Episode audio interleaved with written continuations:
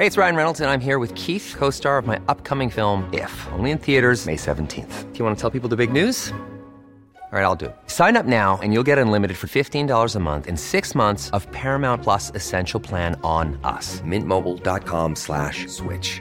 Upfront payment of $45 equivalent to $15 per month. Unlimited over 40 gigabytes per month. Face lower speeds. Videos at 480p. Active Mint customers by 531.24 get six months of Paramount Plus Essential Plan. Auto renews after six months. Offer ends May 31st, 2024. Separate Paramount Plus registration required. Terms and conditions apply if rated PG. Heraldo Radio. La HCL se comparte, se ve y ahora también se escucha. Inicia las noticias de la tarde con Jesús Martín Mendoza en Heraldo Radio.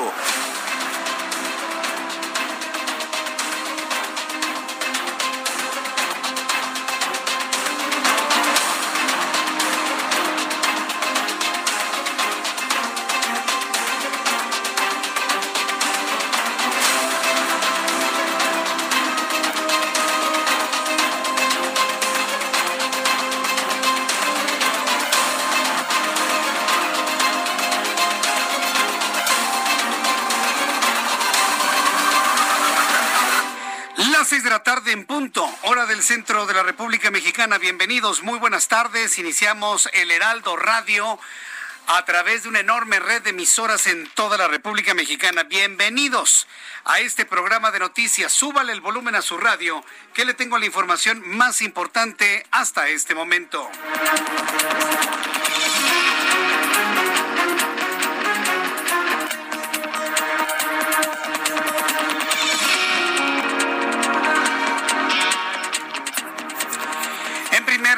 Le informo en este resumen de noticias, en este resumen de noticias que por cierto, bueno, le presentamos como todas las tardes a esta hora, que hace unos momentos la Fiscalía de Michoacán ha confirmado la detención de Diego N., el presunto homicida de Jessica González, feminicida, claro, ¿se acuerdan de este caso? De la joven maestra eh, Jessica González, asesinada ya en Michoacán, de la que hemos platicado durante los últimos días. Bueno, ha sido detenido Diego N. Claro, todo el poder del estado de Michoacán. El propio, el propio gobernador, el propio gobernador Silvano Aureoles, se metió de lleno completamente la investigación y el resultado es esto algo que quisiéramos ver en todos los casos de feminicidio. Han detenido al sospechoso, se llama Diego Uric. Mañón Melgoza. Sí, vamos a decir el nombre, ya, ¿para qué le ponen nene? No sean ridículos. No sean ridículos. Es que estas comis- comisiones de derechos humanos no nos dejan trabajar, no dejan hacer el trabajo. Ha sido detenido Diego Uric Mañón Melgoza, homicida y feminicida de Jessica González. El fiscal general de Michoacán, Adrián López Solís, informó a través de su cuenta de Twitter que se realizan los trámites para poner a Diego Uric a disposición del juez de control. Lo han detenido, lo han encontrado. Y bueno, pues más adelante le voy a tener todos los detalles aquí en el Heraldo Radio. Mientras tanto, diputados de oposición criticaron a Arturo Herrera, titular de la Secretaría de Hacienda y Crédito Público, por la extinción de 109 fideicomisos a fin de lograr una redirección de más de 68 mil millones de pesos. ¿Para qué? Pues para regalárselo a los ninis y para fondear todos los programas sociales que bueno, pues con el proyecto de ley de ingresos y con el presupuesto de egresos, pues verán pasar agua, ¿eh? Están eh, metiendo agua al barco. Bueno, pues ¿de dónde van a sacar el dinero de los fideicomisos? Así que un dinero que antes iba a muchos, eh, a muchos fideicomisos que apoyaban la ciencia, la tecnología y la cultura, hoy será dinero que se le va a regalar a la gente para comprarle el voto. ¿Lo quiere más claro? con el argumento de primero los pobres, con el argumento de que era pueblo completamente abandonado, nosotros no nos tragamos, al menos yo no me trago ese cuento, ¿eh? Es dinero que se le regala a la gente para comprarle su voluntad y que voten por los candidatos del partido del presidente el año que entra. ¿Usted se va a quedar con eso? ¿Usted se va a quedar con eso? Bueno, pues ahí está. Bueno, pues los diputados de la oposición han criticado a Arturo Herrera, pero mire, ¿de qué sirve que los diputados de la oposición critiquen? Se les notó el brazo flaco, se le notó a la oposición que no pueden detener una locomotora cuando quiere hacer un mayoriteo de una, de una ley que les conviene. Por eso la importancia de que usted vote de manera equilibrada el año que entra. Ah, sí, vote por quien quiera, pero vote equilibrado, vote pensado. Eso es muy importante para evitar situaciones como esta. ¿Quiere usted evitar eso? Tenemos que equilibrar el poder legislativo el año que entra, ¿eh? Si no, vamos a seguir teniendo este tipo de situaciones en la que para obtener dinero, sea como sea, hay sido como hay sido, como dice el clásico, ah, bueno, pues extinguieron fideicomisos, mucha gente que vivía esos fideicomisos y trabajaba y investigaba y estudiaba y aportaba al país se quedaron sin su dinero. Voy a tener todos los detalles de esto más adelante aquí en el Heraldo Radio. Mario Delgado, quien es aspirante a la dirigencia nacional de Morena, aseguró que solo tiene 17 espectaculares colocados en las calles de varias ciudades de México y tras deslindarse de haberlos pagado, pidió a quienes lo apoyen que los quiten quítenlos porque me están acusando de desviar fondos. Ni modo, ha tenido que ir a esta alternativa el propio Mario Delgado. Le informo que la Secretaría de la Función Pública prevé regresar a sus oficinas hasta enero de 2021 para evitar aumento exponencial de contagios. La Función Pública no estará en sus oficinas sino hasta enero de 2021. Ahí lo tiene usted. Si el gobierno federal, algunas instancias de gobierno, se van hasta el año que entra. ¿Cuál es la prisa en algunas entidades del país de querer regresar a los niños a clases presenciales? No hay sentido. ¿Por qué la burocracia si se queda en su casa? ¿Y por qué hay esas presiones para regresar a los niños a clases presenciales? Bueno, pues le platicaré de esto en los próximos minutos aquí en el Heraldo Radio. También le informo que el alcalde de Temosa, Chihuahua, Carlos Ignacio Beltrán Bencomo, fue encontrado muerto esta mañana de, de este miércoles luego de ser reportado como desaparecido el lunes pasado. En la Ciudad de México se prevé un intenso frío y heladas durante la mañana del jueves, es decir, noche de hoy, madrugada de mañana y amanecer de mañana jueves con temperaturas que oscilarán entre los 4 y los 6 grados Celsius. Así le informó la Secretaría de Gestión Integral de Riesgos y Protección Civil. Le recuerdo que estamos ya transmitiendo a través de mi cuenta de YouTube, Jesús Martín MX, que es una extraordinaria plataforma para que usted y yo conversemos las noticias de este día. Así que abra, además de escucharnos en la radio, además de tener su radio sintonizado en todas las frecuencias del Heraldo Radio en la República Mexicana, tenga su teléfono celular, abra su YouTube en el canal Jesús Martín MX, podrá escuchar lo mismo, podrá verme en pantalla, me puede enviar sus comentarios y aquí platicamos usted y yo juntos en la cuenta de YouTube Jesús Martín MX. Le informo que el presidente del Consejo Coordinador Empresarial, Carlos Salazar Lomelín, reiteró que México podría generar una recuperación económica y obtener cifras de crecimiento similares a las de 2018, pero hasta que se vaya en el último año del actual presidente, en el año 2024. Y el Servicio Federal de Propiedad Intelectual, el Rosapent, informó que Rusia patentó su segunda vacuna contra COVID-19 que lleva por nombre Epivac Corona. Epivac Corona, suena como a raid, ¿no? Suena como a insecticida, ¿no? Epivac Corona. Bueno, así se llama la, vacuna, ¿no? Así se llama la vacuna eh, segunda que tiene ya Rusia. La primera es Sputnik 5, esta se llama Epivac Corona. ¿Funcionará mejor que la otra? ¿Funcionará igual? ¿Por qué dos? ¿Qué tiene la segunda que no tenga la primera o qué tiene la primera que no tiene la segunda? Esa es la pregunta que inmediatamente cualquiera se hace. Más adelante vamos a platicar sobre esto aquí en el Heraldo Radio. También le informo que tras el debate de ayer entre Donald Trump y Joe Biden, la Comisión de Debates Presidenciales tomó la decisión de cambiar su formato para favorecer una discusión ordenada. Ay, señores, si supieran que lo que vimos es un verdadero debate, ay, es que se encimaba. ¿Y qué? Así son los debates. Tú me estás diciendo algo que es una mentira, yo te tengo que interrumpir para decir que es una mentira. Tú me dices algo que es una media verdad, yo te tengo que interrumpir para aclararte esa media verdad. Así son los debates. Ojalá y en México tuviésemos debates como el que vimos ayer con Donald Trump y con Joe Biden, Biden que tiene una gran carga de espectáculo circense, de espectáculo mediático y televisivo, sí, sin duda, ¿eh? Es un show. Pero si ya le quitamos la parte de show, de, espectáculo circense, como lo he calificado, y vamos a la argumentación, aquí es donde empiezan todas las especulaciones de saber quién ganó. Desde su punto de vista, yo le invito para que me lo escriba a través de mi cuenta de YouTube, Jesús Martín MX, en YouTube Jesús Martín MX, y me diga desde su punto de vista quién ganó. ¿Sabe quién ganó desde mi punto de vista? Por lo que pude ver. Se va a sorprender con lo que le voy a decir. O a lo mejor no se sorprende Pero desde mi punto de vista ganó Donald Trump. Sí, que el hombre se encimaba y que era un payaso y que... Sí, Donald Trump siempre ha caído gordo. Siempre cae mal Donald Trump. Pero su argumentación política, su argumentación económico y financiera, nadie se la puede derrumbar. Ese es el punto. Cuando Joe Biden lo tenía en las manos con el asunto de los impuestos, ¿con qué sale Donald Trump?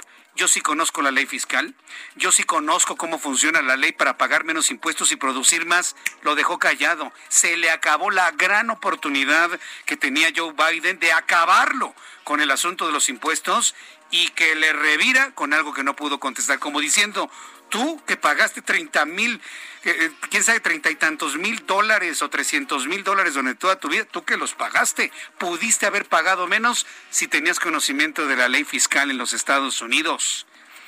Yo en 47 meses he hecho más en 47 años que tú en 47 años de vida, le dijo Donald Trump a Joe Biden, tampoco se supo defender y cuando le criticó su coeficiente intelectual y reveló que era de los alumnos con menor promedio en su escuela, tampoco Joe Biden supo responder. Con esos tres elementos, yo le podría decir en lo personal, digo, es una percepción personal, podría usted no estar de acuerdo conmigo, desde mi punto de vista, yo creo que en argumentación ganó Donald Trump el debate. Que lo ganó en control y en tranquilidad Joe Biden, quién sabe.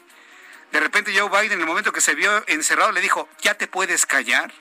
Y yo creo que un político jamás, y más si aspira a ser presidente, puede de alguna manera pedirle al otro que se calle porque eso habla de, ande exactamente, de intolerancia.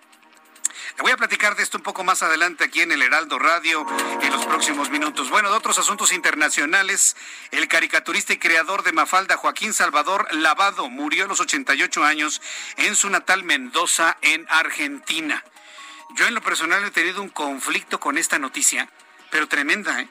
y le voy a decir por qué y seguramente alguien va a coincidir con lo que voy a decir en este momento.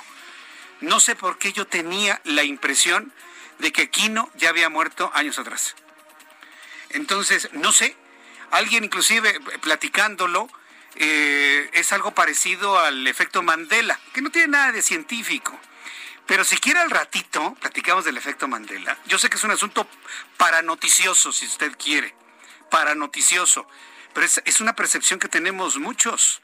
Muchos teníamos la información y la idea de que Kino ya había fallecido hace varios años.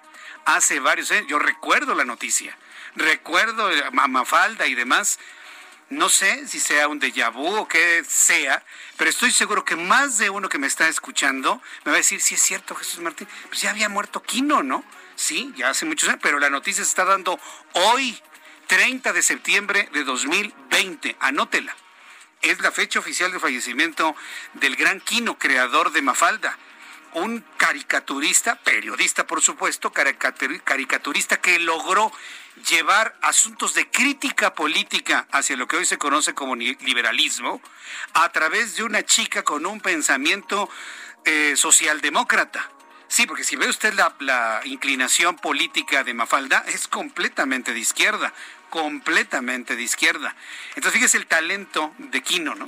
De poder llevar una crítica social, una crítica familiar, una crítica política a través de los argumentos de una pequeña niña. La verdad, interesantísimo el trabajo que realizó Joaquín Salvador Lavado. Le voy a platicar de esto un poco más adelante y espero que me dé tiempo para que hablemos del efecto Mandela, ¿no? También, sí, porque ya varias personas me dicen que están de acuerdo conmigo. Ya son las seis de la tarde con 13 minutos. Vamos a la información de los estados con nuestros compañeros reporteros corresponsales. Vamos con Armando de la Rosa. Armando de la Rosa, quien es nuestro corresponsal en Villahermosa, Tabasco. Adelante, Armando. Me da mucho gusto saludarte. Bienvenido. Muy buenas tardes. Así es, Jesús Martín, como tú ya lo mencionas en informaciones de, aquí de Tabasco, del sur de México, pues precisamente las fuertes lluvias en el estado de Tabasco han generado ya afectaciones y el municipio hasta el momento con mayores daños es el municipio de Teapas, donde ayer por la noche el río Puyacatenco, el cual es este, conocido aquí en el estado de Tabasco, por ser un sitio turístico, un río eh, de bajo nivel, pero eh, precisamente enclavado en la tierra tabasqueña, se desbordó anoche se desbordó anoche y terminó destrozando dos eh, viviendas, esto precisamente en la villa eh, Benito Juárez del municipio de Teapa. Allá pues las autoridades tuvieron que montar todo un gran operativo para apoyar a las familias cuyas casas se inundaron. Eh, precisamente el río también trajo consigo troncos, ramas que terminaron dañando eh, varias zonas del municipio de Teapa. Se tiene el reporte de tres comunidades afectadas, así de incluso lo manifestó el gobernador Adán Augusto López Hernández. Y la buena noticia es que por fortuna ya el río está de nuevo a cuenta en su cauce, solamente desbordó algunas cuantas horas pero ya está en su cauce y no se reportan personas fallecidas. Esa es la buena noticia. La mala noticia es que de acuerdo a los pronósticos de protección civil, el estado de Tabasco seguirá siendo afectado por las lluvias traídas por el Frente Frío número 4 y por esta situación las autoridades se encuentran en alerta constante para eh, atender cualquier posible riesgo ante las lluvias que se acercan. Este es el reporte. Muchas gracias por la información, Armando. Gracias, seguimos al pendiente. Seguimos al pendiente. Gracias, Armando, desde Villahermosa, Tabasco. Vamos con Carlos Juárez, nuestro corresponsal en Tamaulipas. Adelante, Carlos.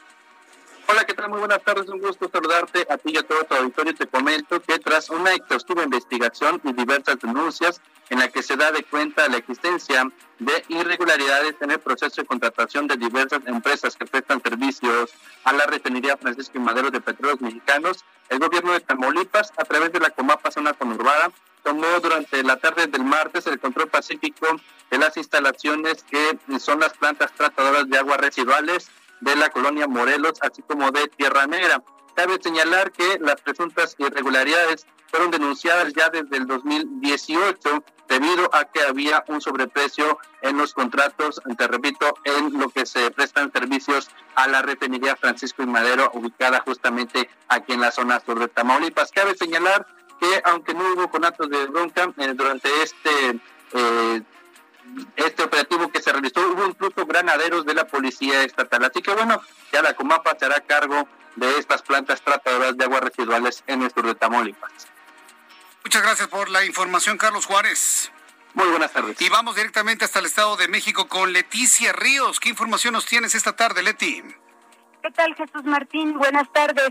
Pues para informarte que en los municipios del sur del Estado de México no existen las condiciones necesarias para llevar a cabo el proceso electoral 2021 por la presencia de la delincuencia organizada, aseguró el dirigente del Partido Acción Nacional Estatal, Jorge Insunza Armas. Destacó que el siguiente año el PAN mexiquense podrá recuperar los municipios del denominado Corredor Azul en el Valle de México, actualmente gobernado en su mayoría por morenistas, como Atizapán de Zaragoza, Tlalnepantla, Naucalpan y Cuautitlán Izcalli, así como Toluca, Metepec y Cineacantepec en el Valle de Toluca. Sin embargo, dijo que debido a los altos índices de inseguridad, le preocupa el desarrollo de las elecciones en los municipios del sur de la entidad por la intromisión de la delincuencia. Y es que en municipios como Coatepec de Harinas, Almoloya de Alquicira, Tejupilco, Tlataya y Lucianos, entre otros, desde el año pasado se han reforzado eh, la presencia de elementos de la Secretaría de Seguridad Estatal y de la Guardia Nacional debido a la existencia de grupos criminales. En tanto, eh, pues el dirigente estatal del PAN señaló que este partido sigue analizando la posibilidad de ir solo o en alianza con otra fuerza política para el proceso electoral 2021, aunque descartó la posibilidad de unirse con el PRI o con Morena. Hasta aquí mi información. Muchas gracias por la información, Leticia Ríos. Gracias. Buenas tardes, gracias. Hasta luego, muy buenas tardes, Leti Ríos, con esta información. Gracias a todos nuestros amigos que nos están saludando a, a, través, a través de YouTube. Muchísimas gracias. Y sobre lo que comenté de Kino, bueno, pues quiero agradecerle a Aurora Orozco. Ella me está diciendo que cuando escuchó la noticia pensó que se estaba volviendo loca porque dice que ella ya tenía la percepción desde hace varios años de que había fallecido Quino. Es algo muy interesante. ¿eh? A mí en lo personal me sorprende. Hablaremos de la vida de este periodista y caricaturista, pero de manera paralela hablaremos también de ese efecto que se ha generado en muchísimas personas, inclusive este servidor que le habla, yo tenía esa percepción, seguramente alguna otra noticia que se parece, seguramente eso debe de ser. Vamos con nuestros compañeros reporteros urbanos, vamos con mi compañero Israel Lorenzán en algún punto del Valle de México. Adelante Israel. Jesús Martín, muchísimas gracias, es un gusto saludarte. Y efectivamente estamos ubicados en la alcaldía Tlalpan, Jesús Martín, y es que tuvimos movilización policíaca. Lamentablemente un hombre pierde la vida tras recibir cuatro disparos de arma de fuego. Esto ocurrió exactamente en la zona conocida como el Capulín y Cerrada del Capulín. Es el barrio de El Chapulín Jesús Martín, en donde llegaron dos sujetos a bordo de una motocicleta y victimaron a un hombre de aproximadamente 30 años. Ya para estos momentos los servicios periciales están terminando de trabajar, han llevado a cabo el levantamiento del cuerpo, las autoridades no descartan de primera línea un ajuste de cuentas están los familiares de estas personas. Por suerte la circulación es local. Aún así, para quien se desplaza a través de la zona de San Fernando, hay que tener cuidado. Todavía tenemos movilización por parte de los servicios de emergencia. Esto también muy cerca de la zona del periférico. Jesús Martín, la información que te tengo. Muchas gracias por la información, Israel Lorenzana. Hasta luego. Hasta luego. Vamos con nuestro compañero Alan Rodríguez, quien nos tiene más información en algún otro punto del Valle de México. Adelante, Alan.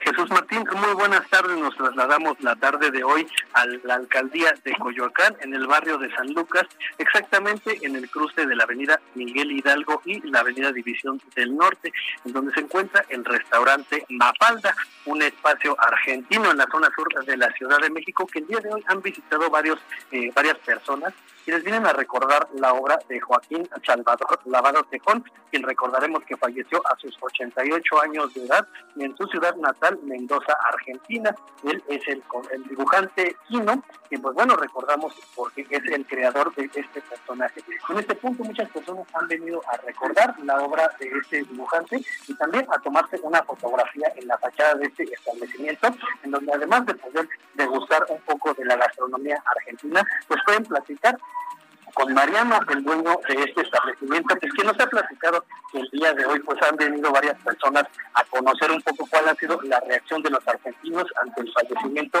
de este gran personaje. Nos comenta que muchas personas se encuentran conmocionadas y por eso hace una invitación a todas las personas a venir a visitar este lugar y sobre todo a tomarse la fotografía con su fachada y con la pequeña mafalda que se encuentra sentada al pie de las escaleras de este establecimiento. Es el reporte que tenemos, un reporte un poco distinto, pero pues interesante.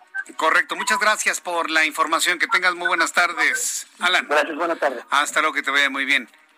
Eh, bien, cuando son las 6 de la tarde con 21 minutos en este resumen de noticias, quiero informarle que hay información de último momento. Súbale el volumen a su radio en todo el país. Se ha definido ya a los que van a competir de una manera clara, de todos los cientos de aspirantes a la dirigencia nacional de Morena, ya están claros quiénes. Una de las personas que va a conocer usted dirigirán Morena, Nayeli, Nayeli Cortés. Adelante, Nayeli. ¿Cómo estás, Jesús Martín? Buenas tardes. Pues sí, la Comisión de Prerrogativas y Partidos Políticos del INE ya aprobó el listado de candidatos a, dirigir Morena, candidatos que serán medidos en una encuesta abierta a militantes y simpatizantes entre el 2 y el 8 de octubre. Quienes pasan, digamos, a la final para buscar la presidencia de Morena son Porfirio Muñoz Ledo y Mario Delgado, quienes son diputados federales y bueno, han sostenido una disputa eh, por este tema. Según la encuesta de reconocimiento que realizó el INE para seleccionar a estos finalistas, el nivel de reconocimiento de Porfirio Muñoz Ledo supera al de Delgado. Muñoz Ledo obtuvo 41.7 de reconocimiento frente a 27% de reconocimiento de Delgado. A ellos dos se suman los nombres de tres mujeres que tuvieron, digamos, que pase automático a esta encuesta porque es necesario, por orden del tribunal, garantizar la paridad de género en la medición. Se trata de la secretaria general del partido, Jade Korpolensky, de Adriana Menéndez y de Hilda Díaz Caballero. Estos cinco personajes serán los que pasen a la encuesta para elegir presidente de Morena. En el caso de la encuesta para elegir al secretario o secretaria general de Morena, Jesús Martín, pues hubo una sorpresa porque no se medirán a seis personas como originalmente se había dicho, sino a cuatro hombres y nueve mujeres. En este caso, en el caso de las nueve mujeres, destaca el nombre de Citlali Hernández, la senadora, que es quien obtiene el porcentaje de reconocimiento más alto. ¿Por qué decidió el INE incorporar a este grupo de ocho mujeres y no a las tres que originalmente había dicho?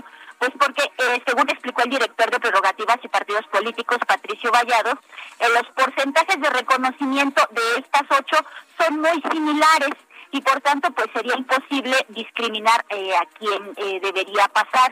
Eh, si todas estas mujeres fueran descartadas porque no tienen un porcentaje tan alto como Citlali Hernández, pues solo ella sería medida y volvemos al tema de la paridad de género. Como es necesario garantizarla y que al menos haya tres mujeres en la medición, pues el criterio es subir a estas otras ocho, a estas otras ocho, integrar un grupo de nueve para que se garantice paridad de género y por tanto serán medidas estas nueve mujeres y cuatro hombres también para la Secretaría General de Morena. Como te decía, este levantamiento de la encuesta abierta se realizará entre el 2 y el 8 de octubre y el 10 se darán a conocer los resultados de esta encuesta que organizará el INE, Jesús Martínez. A ver, en la Secretaría General, ¿qué mujer es la que está encabezando las, las listas?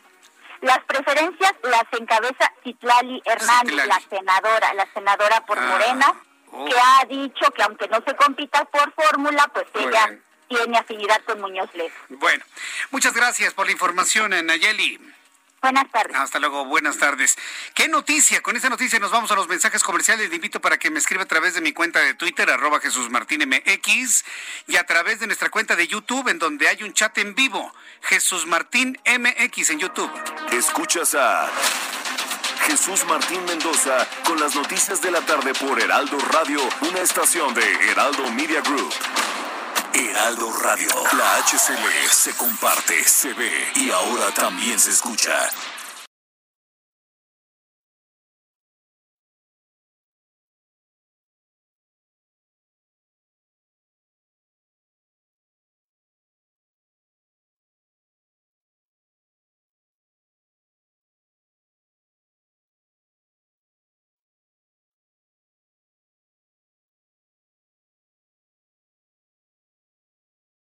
Heraldo Radio. La HCL se comparte, se ve y ahora también se escucha. Escucha las noticias de la tarde con Jesús Martín Mendoza. Regresamos.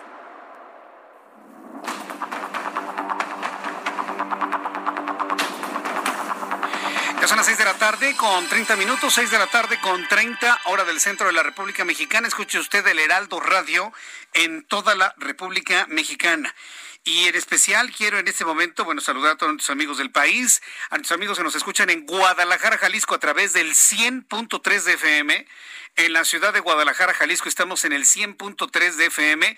Y en Guadalajara, súbale el volumen a su radio, igual en todo el país, porque tengo contacto en estos momentos con el gobernador constitucional del estado de Jalisco, Enrique Alfaro. Enrique Alfaro, bienvenido, me da mucho gusto saludarlo, bienvenido. El gusto mío, Jesús Martín, buenas tardes. Enrique Alfaro, en la encuesta más reciente que ha realizado Caudae, esta empresa de, análisis político, que todos los meses junto con el Heraldo de México hacemos una evaluación del desempeño de los gobernadores, Enrique Alfaro apareció dentro de los primeros cinco mejor evaluados. Caudae preguntó, ¿usted aprueba o desaprueba la gestión de su gobernador o gobernador en beneficio de sus habitantes? Y Enrique Alfaro, gobernador de Jalisco, obtuvo un 50 58.6% de aprobación. Gobernador, una primera impresión de este resultado. Hemos visto que ha trabajado muy duro, que no ha sido fácil el tema del COVID. ¿Cuál es su primera impresión de estos resultados generados desde su ciudadanía? Que, Jesús Martín, han sido muy complejos. Sí. Nos, ha nos ha tocado vivir el cambio de régimen, nos ha tocado vivir una relación compleja con el gobierno federal. Por supuesto, este año la emergencia sanitaria ha marcado el desempeño del gobierno eh, y por ello pues ver una evaluación como esa que eh, como cualquier encuesta pues es una fotografía del momento que eh, puede tener sus márgenes de error pero que al final de cuentas no deja de ser un indicador de que vamos por el camino correcto en un momento en el que el ánimo social se encuentra con altos niveles de tensión, de frustración, de coraje, el que seis de cada diez ciudadanos evalúen como positivo tu trabajo creo que es una es una buena noticia, eh, sin duda eh, motiva a no aflojar el ritmo y compromete a que esos números puedan mejorar en el tiempo. Los eh, primeros años son para un gobierno que tiene proyecto, pues los años de la toma de decisiones, algunas difíciles, algunas que no son precisamente para el aplauso, pero que son las que permiten construir una agenda de transformación para nuestro Estado. Creo que después de lo que hemos vivido, confío en que vendrán tiempos todavía mejores y bueno, pues satisfecho, eh, eh, contento, por supuesto, con los números que hoy publica el Heraldo. Ahora, eh, hay un asunto importante. Enrique Alfaro ha sido uno de los gobernadores más mediáticos en los últimos meses y precisamente con el asunto de la pandemia, eh, pues hemos visto por momentos algún tipo de desencuentro o falta de acuerdo con el gobierno federal. ¿Será esa energía del gobernador para poder responder al presidente de la República lo que desde su punto de vista también ha traído estos niveles de aprobación, gobernador?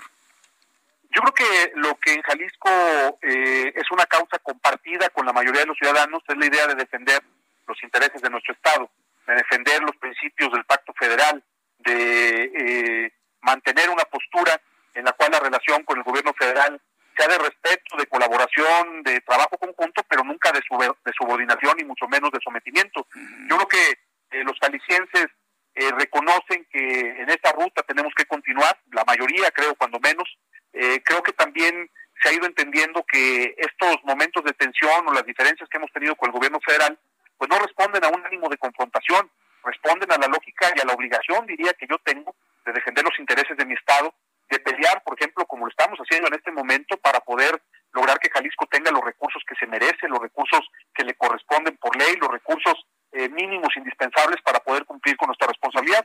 Entonces yo creo que este asunto de la relación eh, con el gobierno federal ha tenido distintos momentos, ha sido vista y evaluada de manera distinta también por los jaliscienses, pero creo que al final la, este, eh, la distancia puedo pensar que la gente entiende que la postura que hemos mantenido ha sido una postura de dignidad y sobre todo de congruencia para defender los intereses de Jalisco. Ahora, hablando precisamente de los intereses de Jalisco, y vaya, cada gobernador en los intereses de su estado, a raíz de los conflictos en Chihuahua por el problema del agua, eh, hay quienes ya visualizan una terminación o una fractura del pacto federal.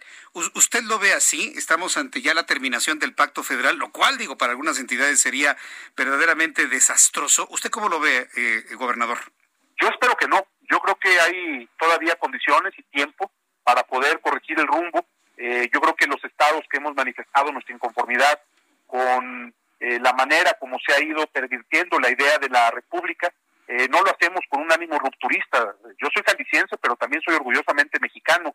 Quiero seguir en esta lógica. Yo creo que los calicienses nos sentimos orgullosos de ser parte y no cualquier parte, además una parte importante en muchos sentidos de lo que significa México. Entonces, en ese sentido, no, no tenemos un ánimo rupturista, pero la verdad es que eh, algunas decisiones y la terquedad de mantener un esquema, particularmente los, las cuestiones de coordinación fiscal, que ya no responde a la realidad del país, que lastima los intereses de muchos de los estados, particularmente de los estados que estamos produciendo más, los que estamos llevando sobre nuestros hombros la carga mayor de la reactivación económica, que lo que pedimos es simplemente un trato justo, pedimos condiciones para poder seguir haciendo nuestro trabajo. Entonces, este ambiente de maltrato, diría yo, hacia las entidades federativas, creo que lo que está generando es un ambiente de tensión y de confrontación que puede derivar en muchas cosas. Yo espero que no se llegue a ese nivel de tener que estar pensando en romper primero eh, el pacto fiscal, el convenio de coordinación fiscal que tenemos como federación y que eso luego puede derivar en una ruta más compleja como se está viviendo en otros países en donde las posiciones regionales han escalado y han llegado a extremos eh, de ruptura eh, de la idea de lo nacional. Yo espero que eso no suceda, creo que se puede corregir todavía el rumbo, pero por supuesto es un momento en el que hay que levantar la voz y hay que poner eh, con toda claridad los argumentos sobre la mesa y defender, insisto, nuestra condición de un Estado libre y soberano como lo es Jalisco y son las demás entidades de la República. Bien, pues yo creo que usted mismo se la ha planteado al presidente de la República. ¿Cómo evaluaría en este momento su nivel de comunicación con, con el presidente López Obrador? Pues en lo personal, bueno, siempre. Yo he tenido una relación de muchos años con el presidente de México sabe que lo respeto, sabe que incluso lo aprecio en lo personal, eh, pero también creo que sabe que eh, yo no sé hablar de otra forma que no sea de frente y con la verdad. A mí eh, las actitudes agachonas y entreguistas me parece que en nada abonan a mejorar las condiciones en las que hoy se encuentra México en medio de esta crisis sanitaria, económica y política como la que estamos. Yo al presidente le hablo de frente y con sinceridad, él hace, creo, lo mismo, siempre ha sido respetuoso conmigo en lo corto cuando hablamos él y yo, pero el día a día de la relación con la federación ha sido muy complejo, porque en general, pues para resolver un tema, si no lo ves con el presidente, pareciera que no lo puedes resolver con nadie. Se ha roto la posibilidad de generar un diálogo republicano efectivo, de poder encontrar en secretarías de Estado las respuestas a los problemas que tiene Jalisco. Entonces, eh, aunque con el presidente la comunicación es buena y respetuosa, la, la verdad es que la relación con el gobierno federal y con el equipo que acompaña al presidente, salvo algunas excepciones con las que hemos mantenido una comunicación eh, fluida, pues la verdad ha sido complicada, ha sido en algunos momentos, eh, eh, yo diría, golpeada, pero sigo creyendo que con voluntad y con disposición de parte del presidente de México se podrían corregir muchas cosas. Yo sigo esperando de él, porque sé que es un político capaz, sigo esperando de él capacidad de rectificación, porque esta apuesta a la polarización y al encono que se sigue generando todos los días desde Palacio de Gobierno, creo que es un rumbo equivocado para el país. Ojalá, él mismo ha dicho que tiene ánimo, ánimo de, corregir cuando se equivoca, pues esperemos que efectivamente pues estos comentarios lleguen, lo analice y demás. Por lo pronto, don Enrique, estaremos atentos de lo que siga durante el siguiente mes y en las siguientes evaluaciones en materia de COVID. Pues a la lleva, ¿no? Pero como que no, no, no se deja, ¿verdad? El virus. No, no, ha sido difícil. La verdad es que solamente para cerrar el comentario anterior, así como decías que ojalá el presidente tenga esa capacidad de ajustar cosas, nosotros ofrecemos lo mismo, ¿eh? También, si hemos hecho algo que tenga que corregirse, creo que la, la voluntad tiene que ser de ir y vuelta, y particularmente en esta agenda de, de, la emergencia sanitaria y del COVID, pues lo que te podría decir es que Jalisco tiene ya consolidada una eh, tendencia todavía, eh, eh, digamos, lenta, pero a la baja.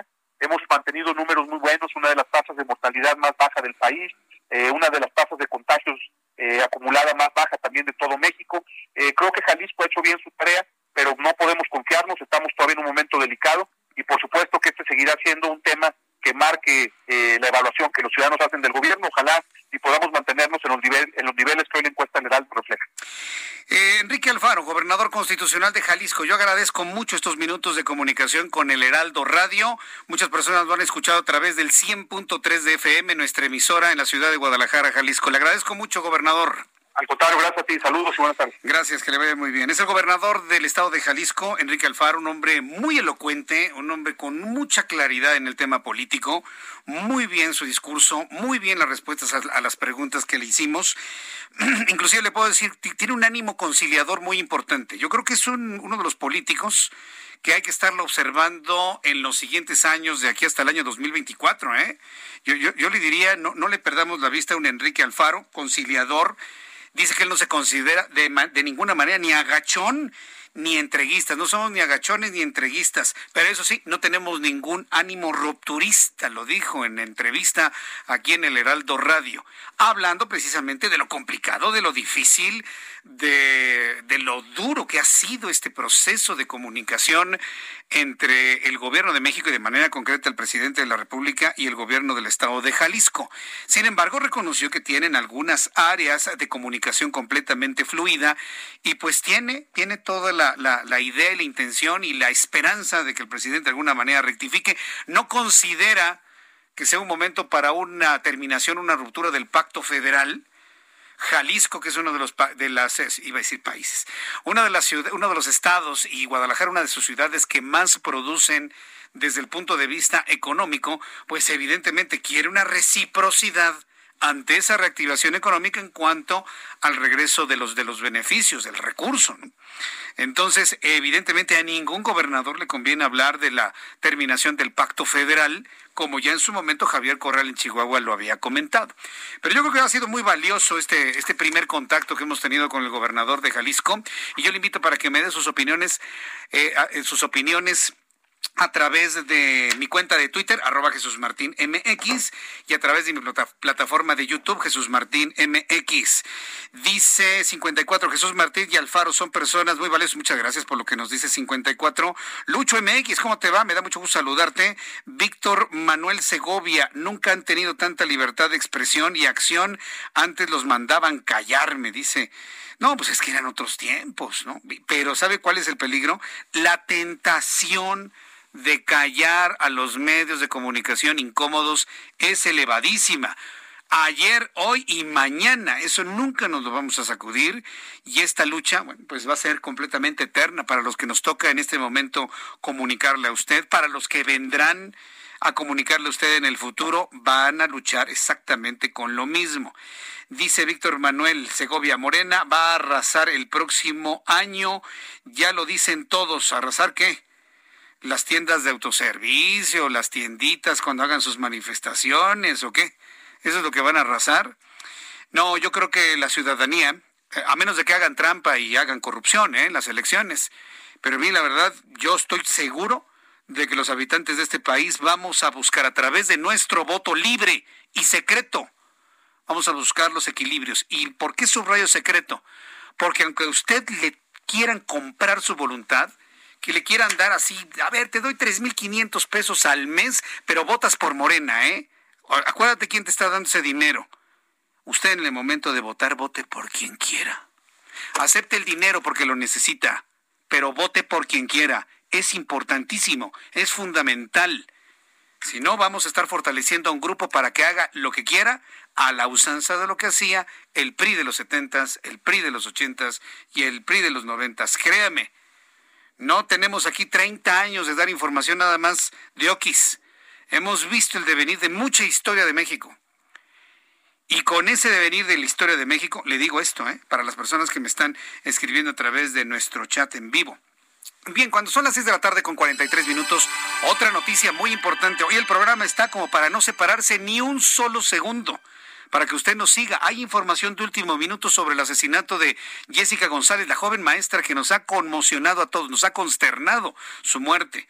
Se hablaba de un joven de 18 años que estaría, Diego Uric, que estaría involucrado y que ha sido señalado como el responsable del asesinato de la joven maestra. Tengo información, súbale el volumen a su radio, ya lo tiene hasta arriba el volumen, fue detenido.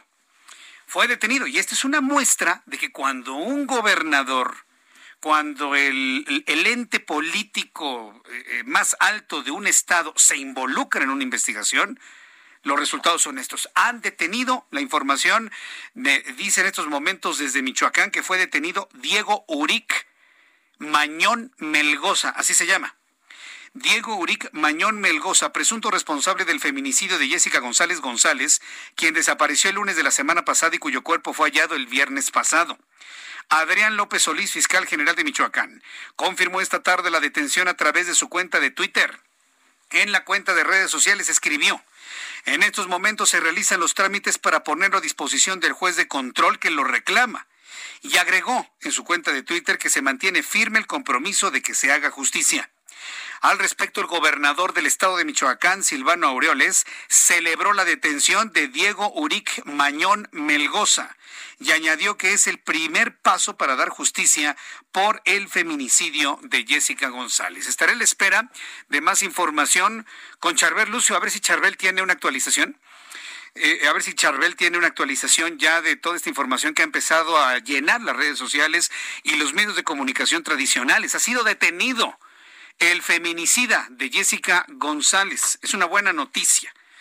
No le va a devolver la vida a Jessica, definitivamente, pero por lo menos este, esta persona que todos indican, sus conocidos, amigos, familiares, que él fue el que mató a Jessica, si él fue, una vez que se confirme, y subrayo, una vez que se confirme, y que, que sus acusadores lo confirmen, y la investigación así lo establezca, bueno, pues por lo menos estará encerrado para que ya no vuelva a dañar absolutamente a nadie.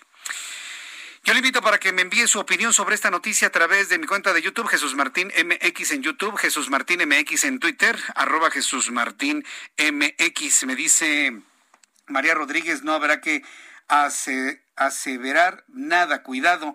¿Y quién puede acudir Jesús? Claro, por eso yo digo, cuando se confirme y cuando sus acusadores le confirmen, pero mire, hay una, hay una cantidad de elementos, difícilmente un gobernador, y se lo digo con toda eh, eh, claridad María Rodríguez, tiene usted toda la razón, pero difícilmente un gobernador con los elementos de inteligencia que posee y que tiene operando en su estado, difícilmente podría equivocarse en un caso así. ¿eh? Difícilmente. ¿A quién le conviene que se aclaren este tipo de cosas? Pues a la entidad política, al ente político de cada estado, por supuesto, y a las policías. Entonces hay una, y sobre todo si a esto le sumamos los señalamientos de la propia familia, y si a esto le suma que el hombre andaba huyendo, andaba salto de mata, pues ya son tres elementos, ¿eh? En los cuales uno podría pensar que podría confirmarse la autoría intelectual, quién sabe si material, al menos intelectual de ese asesinato. Habrá que esperar que sus acusadores se lo confirmen porque hay que decirlo aunque muchos, y sobre todo en algunas informaciones allá en Michoacán, celebran la detención de Diego Uric, Diego Uric tiene su derecho de presunción de inocencia. Ahí sí ni hablar, ¿eh? Diego Uric tiene su derecho de presunción de inocencia. ¿Qué significa esto? Que aunque lo hayan detenido y esté presentado, es inocente hasta que no se le demuestre lo contrario. Qué difícil, ¿no? pero pues así debe de ser Así en todas las, en todas las detenciones y en todas las acusaciones, en todas. Son las 6.48, las 6 de la tarde con 48 minutos hora del centro de la República Mexicana. Bueno, ya una vez informado este asunto ya en Michoacán, que por cierto estaré esperando información de Charbel Lucio, nuestra corresponsal, para darnos algunas, eh, algunas adiciones a esta información que ha generado ya muchos comentarios a esta hora de la tarde. Quiero informarle que diputados de oposición criticaron a Arturo Herrera, titular de la Secretaría de Hacienda y Crédito Público, por la extinción de 109 fideicomisos a fin de lograr una bolsa de 68 mil 478 millones de pesos. Mire, por aquí me habían enviado, por aquí me habían enviado un, eh, ahorita, ahorita lo, ubico, una lista, un listado de todos los, eh, eh, de los fideicomisos que han sido extintos. La verdad es que es sorprendente la cantidad de fideicomisos que fue, bueno, en principio todavía falta la discusión en el Pleno de esto y todavía falta que pase y se publique. En una de esas, pues el presidente podría ejercer su derecho, su derecho de veto, pero la verdad, sinceramente, no lo creo, ¿eh? Sinceramente no lo creo. Bueno, lo, voy a buscar, pero ¿qué es lo que le quiero decir? Que de los 109 109 fondos y fideicomisos que se está planteando en la Cámara de Diputados extinguir, para que con ese dinero se puedan fondear programas sociales de, regalo de dinero. Sí, porque no me digan que va a ser para sembrar árboles, ¿no es cierto? El 63%, 65% de los fondos y los fideicomisos, ¿saben de quién dependían? De Sinvestav y Conacit. Es decir, eran fondos para impulsar la investigación, para fomentar el estudio, para fomentar la creación de ciencia, la creación de tecnología, para el fomento del arte, de la cultura. Pero hoy, ¿quién quiere ciencia y tecnología? Hoy lo que se necesitan son votos, gente comprada para que vaya y vote por el partido en el gobierno el año que entre y el 2024. ¿Me equivoqué en algo? Que no, que no es así, Jesús Martín. Demuéstreme lo contrario. No, es que eran muy corruptos los fideicomisos, claro. Hoy precisamente platiqué con Transparencia Mexicana, con eh, el licenciado Bojorques, que es el presidente de Transparencia Mexicana, y él confirmó que había muchos fondos y fideicomisos que estaban envueltos en una opacidad y en una corrupción tremenda. Pero cancelar todos. Esos manotazos en la mesa del actual gobierno no nos convienen a nadie. ¿Por qué no extinguen a los fideicomisos opacos Aquel que no dé informes, adiós. Serían menos del 10%, se lo aseguro, menos del 10%. Y hoy tendríamos la posibilidad de seguir apoyando a muchos jóvenes, a muchos científicos, a muchos intelectuales con dinero fresco para que mantengan su trabajo en México. ¿Sabe cuánta gente se va a ir de este país por no tener apoyos? ¿Sabe cuánta gente se va a ir del país por no tener apoyos? Pregúntele usted a, al director del, del del Fondo de Cultura Económica, Paco Ignacio Taibo II. Va a decir que se vayan, va a decir, no, pues que se váyanse de México. ¿Y qué quieren? ¿Un país nada más con, con gente que no piense? ¿Eso es lo que está buscando esta ala extrema de la izquierda en México? Que la gente que pensamos, que la gente como usted que me está viendo en YouTube y usted que me está escuchando en la radio, nos vayamos de México, los que producimos, los que trabajamos, para quedarse con qué, con pura gente que vota a cambio de dinero en la mano. ¿Ante qué estamos? Eh? Ponga usted que esto sea lo más extremo que le comento. Pero oiga, desmantelar al país de esa manera, sin fondos y fideicomisos, ¿qué quieren? Hemos hablado de un retroceso de 30 años, de 40 años. Nos quieren retroceder a mediados del siglo XX. ¿eh? Ojalá y así fuera. ¿Sabe cómo crecía México en tiempos de Gustavo Díaz Ordaz? Gustavo Díaz Ordaz está manchado por la sangre del 2 de octubre del 68. Pero si usted le lava la sangre, ya quisiéramos el crecimiento económico que teníamos en México en esos años. Ya no puedo hablar lo mismo de Echeverría, no puedo hablar, y mucho menos de López Portillo. Pero de que tenemos un retroceso en muchos aspectos en México, desmantelar todo el sistema de fondos. Mario Delgado ha insistido en que es un cambio administrativo, pero nadie tiene claro cuál va a ser la nueva forma administrativa para poder apoyar a través de un fondo, de un ahorro, a los creadores y a la mente, al cerebro de México. ¿No queda claro? Diputados de oposición criticaron a Arturo Herrera, titular de la Secretaría de Hacienda y Crédito Público, por la extinción de 109 fideicomisos a fin de lograr una bolsa de 68.478 millones de pesos. En su comparecencia ante la Cámara de Diputados, Arturo Herrera, titular de Hacienda, eh, recibió críticas por parte de Antonio Ortega Martínez, diputado del PRD, quien acusó un austericidio por parte del gobierno federal para obtener recursos de manera discrecional de fondos y fideicomisos existentes. Con pancartas, Movimiento Ciudadano demostró su rechazo a la extinción del Fondo Metropolitano y del Fonden. En su intervención, Iscoatl Tonatiu Bravo Padilla, diputado de Movimiento Ciudadano, afirmó que se puede combatir la corrupción sin necesidad de extinguir los fideicomisos, fue lo que comentaron. Pero le voy a decir un asunto también que nos deja en claro este asunto de los fideicomisos y qué caro nos ha costado en México. ¿eh? Qué caro nos ha costado darnos cuenta de esto, que la oposición prácticamente no existe. ¿De qué sirven las interrupciones en la comparecencia de Arturo Herrera si el daño está hecho? Sí, porque es un daño. A mí que no me vengan con otras cosas. Es un daño. Si el daño al país ya está hecho. No pudo la oposición contener esa locomotora.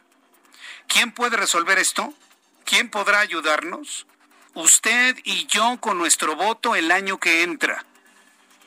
Así como se lo digo, no hay otra persona más que usted, más que usted, tú, tú que me estás escuchando, usted, usted, usted, usted, con un voto inteligente y bien pensado, el año que entra para equilibrar las fuerzas políticas en el Congreso de la Unión, para que cosas como lo de los fideicomisos no se vuelvan a repetir nunca más. Voy a los mensajes, regreso enseguida con un resumen, actualización de COVID y más información en el Heraldo Radio. Escuchas a Jesús Martín Mendoza con las noticias de la tarde por Heraldo Radio, una estación de Heraldo Media Group. Heraldo Radio.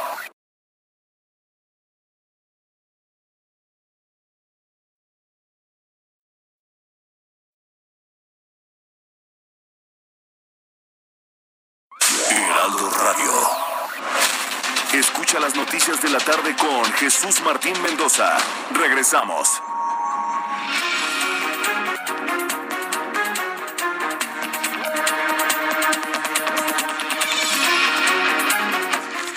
Ya son las 7 en punto hora del centro de la República Mexicana. Le presento un resumen con las noticias más importantes en el Heraldo Radio. Súbale el volumen a su radio. Hace unos minutos se informó sobre la detención de Diego Uric, el presunto homicida de Jessica González en Michoacán. Silvano Aureoles, gobernador del estado de Michoacán, aseguró que el hecho no quedará impune y se llegará hasta las últimas consecuencias. Diego Uric ya está detenido y está a punto de ser entregado, a punto de ser entregado a quien está solicitando su detención. Le voy a tener más detalles en los próximos minutos aquí en el Heraldo Radio. En otra noticia, en entrevista exclusiva con el Heraldo Radio, Enrique Alfaro, gobernador del estado de Jalisco, aseguró que no tienen ningún ánimo rupturista con el gobierno federal.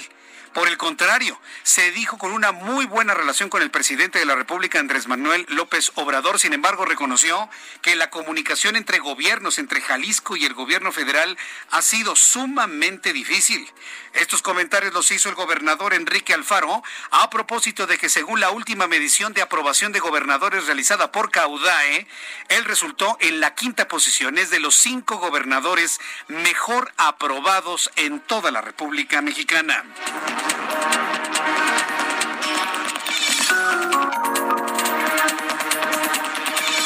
De este resumen de noticias, en más de este resumen de noticias, le informo que el divorcio en México sigue a la alza y los matrimonios a la baja, informó el Instituto Nacional de Estadística y Geografía. En 2019 se registraron 160.107 divorcios, con lo que la tasa se ubicó en 18.4 por cada mil habitantes, con una tendencia creciente cada año. En tanto que el año pasado se registraron 504 mil matrimonios en el registro civil, 5.8 por cada, por cada mil habitantes confirmando una baja constante desde hace 10 años. Timothy Ray Brown, la primera persona que logró curarse de VIH cuando fue sometido a un inusual trasplante de médula ósea en Alemania, murió en California luego de una recurrencia de cáncer, dijo su pareja. El caso del estadounidense ha fascinado e inspirado a una generación de especialistas y pacientes infectados con el virus de inmunodeficiencia adquirida, al ofrecer una leve esperanza de que algún día pueda encontrarse la cura que ponga fin a esta también pandemia la pandemia del SIDA. La celebración del Día de los Muertos 2020 será de manera virtual, adelantó la jefa de gobierno de la Ciudad de México, Claudia Sheinbaum.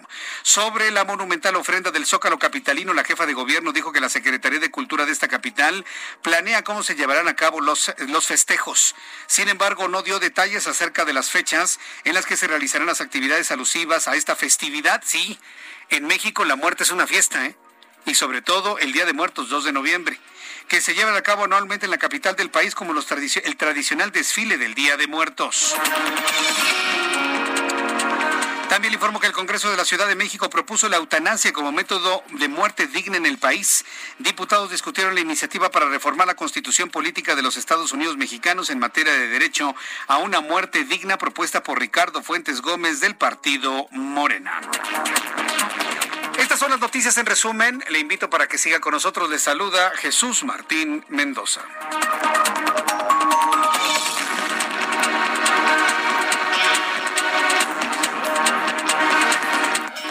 Son las siete con tres, ya son las siete con tres, hora del centro de la República Mexicana. Escuche usted el Heraldo Radio. Yo soy Jesús Martín Mendoza. Le he presentado un resumen con lo más destacado hasta este momento. Y bueno, vamos directamente con nuestros compañeros reporteros urbanos. Israel Lorenzana, ¿en dónde te ubicas? Adelante, Israel. Jesús Martín, muchísimas gracias. Estamos ubicados exactamente sobre la avenida Juárez y Valderas a un costado de la Alameda Central. A través de esta importante arteria con dirección hacia el ex central Lázaro Cárdenas, ya hay asentamientos considerables. Por un lado, la afluencia de vehículos hacia la zona del centro histórico y por otro, el lento cambio de luces en los semáforos. Hay que, por supuesto, anticipar su paso por varios minutos y utilizar como alternativa la avenida Bucareli para incorporarse hacia Chapultepec y así seguir su marcha con dirección hacia 20 de noviembre. A través del Paseo de la Reforma, Jesús Martín, continúa el bloque central de carriles con dirección hacia la Avenida Hidalgo, pues eh, bloqueado por estas casas de campaña de este frente anti-AMLO, motivo por el cual, bueno, pues los vehículos tienen que desviar su marcha, así que, bueno, pues hay que tomarlo con mucha precaución para quien viene de la avenida de los insurgentes. En el sentido opuesto, la circulación fluye a buena velocidad, por lo menos en el tramo que comprende la zona de Avenida Hidalgo y con dirección hacia la Estela de Luz. Jesús Martín, la información que te tengo. Muchas gracias por la información, Israel. Hasta luego. Ah, hasta luego, que te vaya muy bien. Alan Rodríguez nos informa. Adelante, Alan. Jesús Martín, muy buenas tardes. Continuamos en la zona sur de la Ciudad de México con información para nuestros amigos que se desplazan hacia la zona de Coapa a través de la avenida División del Norte. Esta tarde ya presenta algunos asentamientos viales en la incorporación a Calzada de Tlalpan, por lo cual recomendamos a todos nuestros amigos automovilistas mantener la paciencia. Para nuestros amigos que circulan esta tarde sobre la avenida Miguel Ángel de Quevedo, ya presenta carga vial al cruce con la avenida Pacífico y también en el sentido contrario para todos los que se dirigen hacia la zona de Tasqueña. Por lo pronto, amigos, es el reporte y tenemos una tarde algo nublada en estos momentos. Gracias por la información, Alan. Gracias, Martín. Buenas tardes. Hasta luego, buenas tardes. Javier Ruiz, usted lo conoce, nuestro compañero Javier Ruiz siempre ha estado muy atento de lo que ocurre en las calles de la Ciudad de México. Adelante, Javier. Gracias, Jesús Martín. Excelente tarde. Justamente tenemos información de la zona norte de la Ciudad de México, ya un poco complicado, principalmente para quien transita en el circuito interior. Una vez que se deja atrás a la zona de Marina Nacional, el avance ya es lento. Esto en dirección al eje 1, al eje 2 norte, incluso para continuar hacia la glorieta de la raza, el avance es complicado. Así que hay que tomarlo en cuenta anticipar la salida en lo que corresponde a la calzada Vallejo. También encontramos a rezagos a partir del circuito interior. Esto para llegar hacia el eje 4, el eje 5 norte, la circulación principalmente complicado en los carriles laterales. Hay que tomarlo en cuenta. El sentido opuesto de la calzada Vallejo, aquí a todas las personas que nos escuchan, pues pueden utilizarla como alternativa. Es una buena opción para quien desea llegar hacia la, zona de la raza, hacia el circuito interior. Hay que tomarlo en cuenta. En general, el avance es bastante aceptable. Únicamente asentamientos son provocados de semáforos y finalmente el eje central en su tramo 100 metros, ya también con carga vehicular. Muchas personas utilizan esta, esta vía como alternativa, sin embargo ya encontramos rezagos una vez que se deja atrás el circuito y está en dirección hacia la avenida Otón de Mendizábal. De momento, Jesús Martín, el reporte que tenemos. Muchas gracias por la información. Estamos atentos, hasta luego. Gracias, hasta luego, Javier Ruiz. Gracias. Bien, pues eh, vamos a continuar con la información aquí en el Heraldo Radio. Me, estoy enterando de una noticia. Eh, me estoy enterando de una, de una noticia que la verdad me, me, impacta. Fíjese, me están en este momento enviando una información. Súbale, súbale el volumen a su radio. Me está escribiendo Laura Vidales, que es una gran amiga de nuestro programa de noticias. Mi querida Laura, muchísimas gracias. Aquí nadie se rinde. ¿Se acuerda que hemos platicado de Aquí nadie se rinde, que es una organización que nació a raíz del fallecimiento del hijo de Laura Vidales, que murió de, cáncer? Y bueno, que es una asociación que se encarga de apoyar a las personas eh, para que puedan sus hijos tener trasplante de médula ósea y poder de esta manera librar los problemas generados con la leucemia. Es, una acción muy, muy bonita. Yo a Laura Vidales la conocí eh, cuando trabajaba ya en el otro grupo, ¿no? En, en Radio Centro. Y fíjese que me está escribiendo Laura Vidales para informarme, para darme a conocer que hoy en la mañana falleció Conti González. Conti González eh, fue productora por muchos años de Radio Red y seguramente usted la recuerda con muchos programas de contenido, programas culturales, programas de, análisis. Eh, fue una gran productora de la radio mexicana, Conti González. Ella fue hija de don Sergio González Lafón, que fue un gran hombre de medios, de televisión, de radio, eh, durante muchos, muchos, muchos años. Entonces, eh, la verdad me impacta porque pues Conti no era una persona mayor, era una mujer joven, con mucho ánimo, con mucho entusiasmo, y ahora me entero con tristeza y con, eh, con algo de impacto, evidentemente, del fallecimiento de Conti González, a quien conocí, traté, por supuesto, a la par que, su papá, que fue uno de mis grandes jefes durante mucho, mucho tiempo allá en la otra estación. Lo único que de alguna manera me hace sentir un poco tranquilo es que Conti se ha reunido con su papá, a quien lloró profundamente cuando don Sergio González Lafón nos dejó hace ya algunos años. Eh, me dice Laura Vidales, estoy muy triste. Dice, te avisé porque como ya no estás en Radio Centro, estarán avisando ahí. Bueno, pues eh, yo agradezco mucho a las personas de la otra emisora que me han estado avisando de, este fallecimiento. La verdad, sí me impacta. Fue una buena amiga, fue una buena compañera. Me impacta porque era una mujer joven. Y bueno, pues desde aquí, yo sé que Conti lo está escuchando desde aquí. Te deseo un buen viaje, Conti. ¿sí? Y la verdad, siéntete alegre porque estoy seguro, si no es que ya te has reunido con tu papá, con don Sergio González Lafont. Descansa en paz, Conti González.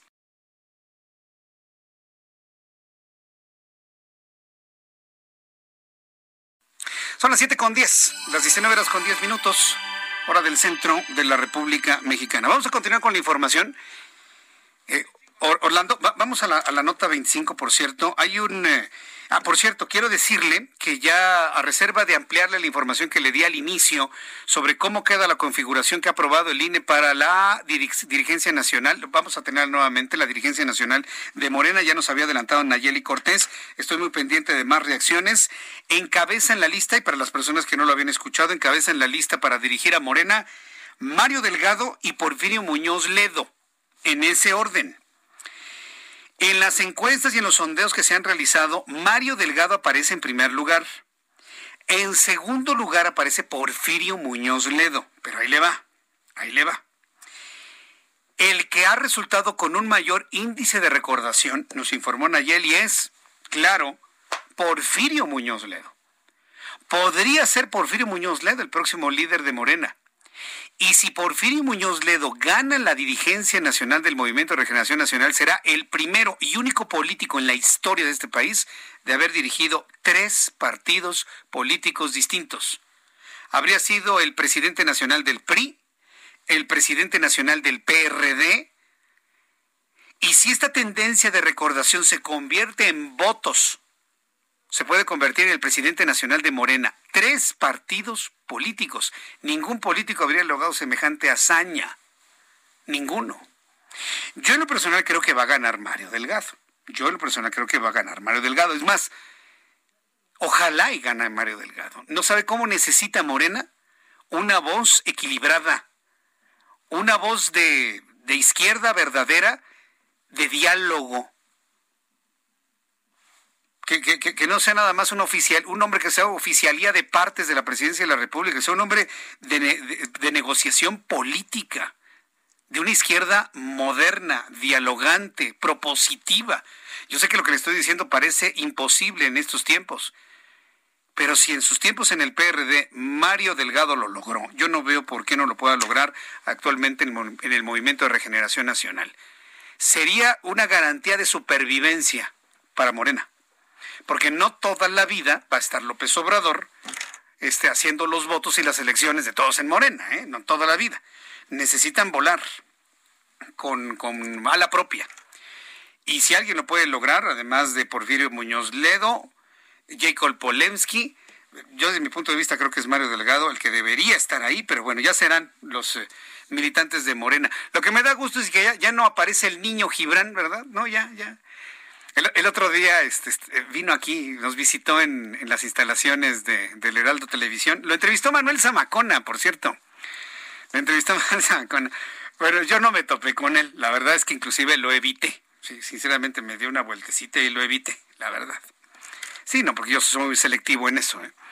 Lo evité, pero lo que más risa me dio es cómo lo tomaba la cámara. Es más, si puedo buscar el programa y se los enseño al ratito, se echaba para atrás en la silla, así si usted me está viendo en YouTube, míreme.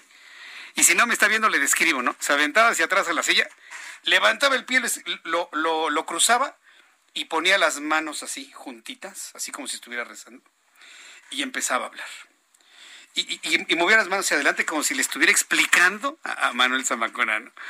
Entonces yo cuando lo vi dije, no puede ser que alguien sea tan, tan, tan, tan actorazo en la política. Hay una palabra que se escucha muy fuerte, pero la verdad, la verdad no, no la voy a decir porque tampoco quiero que alguien piense que, que se entienda como un insulto. Pero pues no se necesita actuar. Los políticos tienen que ser lo más eh, sensatos y lo más eh, abiertos posibles. Entonces, la verdad es que Qué bueno que ya no aparece. La verdad es que era una mala broma, desde mi punto de vista, una muy mala broma. Y finalmente, bueno, pues ya se quedan, se quedan los que verdaderamente podrían hacer algo por el partido político. Y mire, a mí no me interesa defender a, este partido político nada más porque sí, sino porque pues, es una parte importante del país y no, y no podemos tener un partido que esté tan en el extremo. Se necesitan matices matices importantes, porque no todo en la vida es estar en los extremos, definitivamente. Aparte, los extremos se tocan y podrían parecerse más al, al conservadurismo en México. Algunos dicen que sí lo hay en la figura del, del presidente. Pero bueno. Vamos a continuar con más información aquí en el Heraldo Radio. Si tengo más información de ello, también estoy esperando una actualización con Charver Lucio desde Michoacán. Eh, con la detención de este joven que habría sido involucrado, que es señalado como el presunto autor del asesinato de la joven maestra Jessica González. Por lo pronto, bueno, pues a mí me gusta, eh, eh, me, da mucho gusto saludar aquí en el estudio al diputado Alejandro Carvajal. Mucho gusto, buenas noches. Gracias, diputado Alejandro Carvajal. Y bueno, pues saber que Morena busca reformar la modalidad 40 del Instituto Mexicano del Seguro Social para pensiones. Hay varias personas a través de nuestra de nuestra plataforma que nos han preguntado que si eso significa limitar eh, las pensiones que podrían recibir las personas que están cotizando en la ley del 73. Bueno, antes que nada, darle la más cordial bienvenida. Gracias por venir Muchas hasta gracias estudio, por ¿eh? atendernos y eh, pues, por, tu amable auditorio. A ver, platíquenos, ¿cuál es la idea de reformar este de reformar la modalidad 40 del Seguro Social? Mira, primero hay que aclarar, la modalidad ordinaria sigue, no se modifica el régimen ordinario, que es un tope de 1 a 25, un tope de 25 salarios mínimos, continúa. Ajá, continúa. Hay una modalidad que se llama modalidad 40, eh, que es eh, pues la modalidad de continuación voluntaria dentro del régimen obligatorio, mm. que te permite, si tú te das de baja por cualquier causa en la ley del Seguro Social de 1973, la ley anterior a las AFORES, eh, tienes la oportunidad de seguir continuando cotizando aportando voluntariamente. La ley te establece que puedes aportar eh, del último salario o superior hasta llegar a 25 salarios mínimos. ¿Qué estoy proponiendo? Eh, como esto es un impacto presupuestario millonario para el Estado y el Seguro Social en un pues, tiempo considerable no va a poder soportarlo, no es una limitación, es un razonamiento lógico. Si tú terminas eh, tu edad, bueno, perdón, tu, trabajo con 10 salarios y cesas tu relación laboral, que sigas aportando con 10 salarios. Si te despiden o te liquidan con 15 salarios, que sigas aportando con 15 salarios y que no puedas toparlo a 25. Tenemos, eh, o sea, ¿qué estaba pasando? Que alguien con 10 salarios o 15 años se, pasaban hasta 25 salarios. Llegando una pensión hasta de 85 mil pesos. O sea, eh, terminaban pensionados con más de lo que estaban ganando. No, pero mucho más, hasta lo doble o hasta el triple. Tú mm. podías cotizar con tres salarios y tener 1.500 semanas de cotización y después acudir a la modalidad 40 los últimos cinco años, que son los que calcula el IMSS para una pensión, y llegar a una pensión sumamente eh, considerable. Yo no estoy en contra de eso, pero sí hay que ser realistas. Quizá pues sea dura la propuesta, sea complicada para algunas personas, pero al fin y al cabo sigue la modalidad 40, pero de una manera más razonable. No se ha eh, resuelto el tema, es una propuesta legislativa, una iniciativa que se presenta el día viernes en la Cámara de Diputados y pues pasará todo un proceso legislativo. O sea, ir a comisiones, se va a discutir ahí. bueno, yo estoy dispuesto a debatir abiertamente, ¿no? En este tema. ¿es, una reforma constitucional o nada más a la, ley, no, a la ley del, seguro, social? es decir, eh, la aprobaría diputados, la, iría a Senado, al Senado de, senadores. y, ya, nada más, correcto. Ahora, ¿cuáles son las críticas que ha recibido sobre su propuesta? Le digo, algunas personas que me, me estaban diciendo que era injusto, que porque ya no se pensionaría la gente con su salario, pero si usted me está diciendo que lo estaban haciendo hasta con el triple, estamos hablando de algo que no es justo.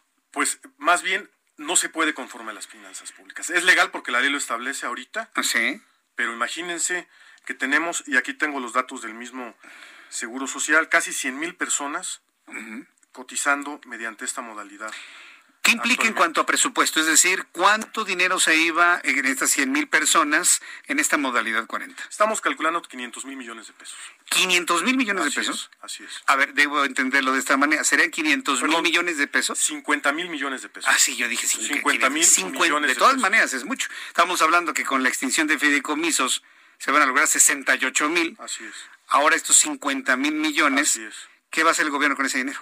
No, bueno, no se ha aprobado, no es una propuesta. Además, no es limitar todo, simplemente seguirá, pero no se topará hasta 25, esa es la propuesta. Repito, si tú cotizas y me estás escuchando con 10 salarios y te dan de baja, podrás cotizar con esos mismos 10 salarios voluntariamente.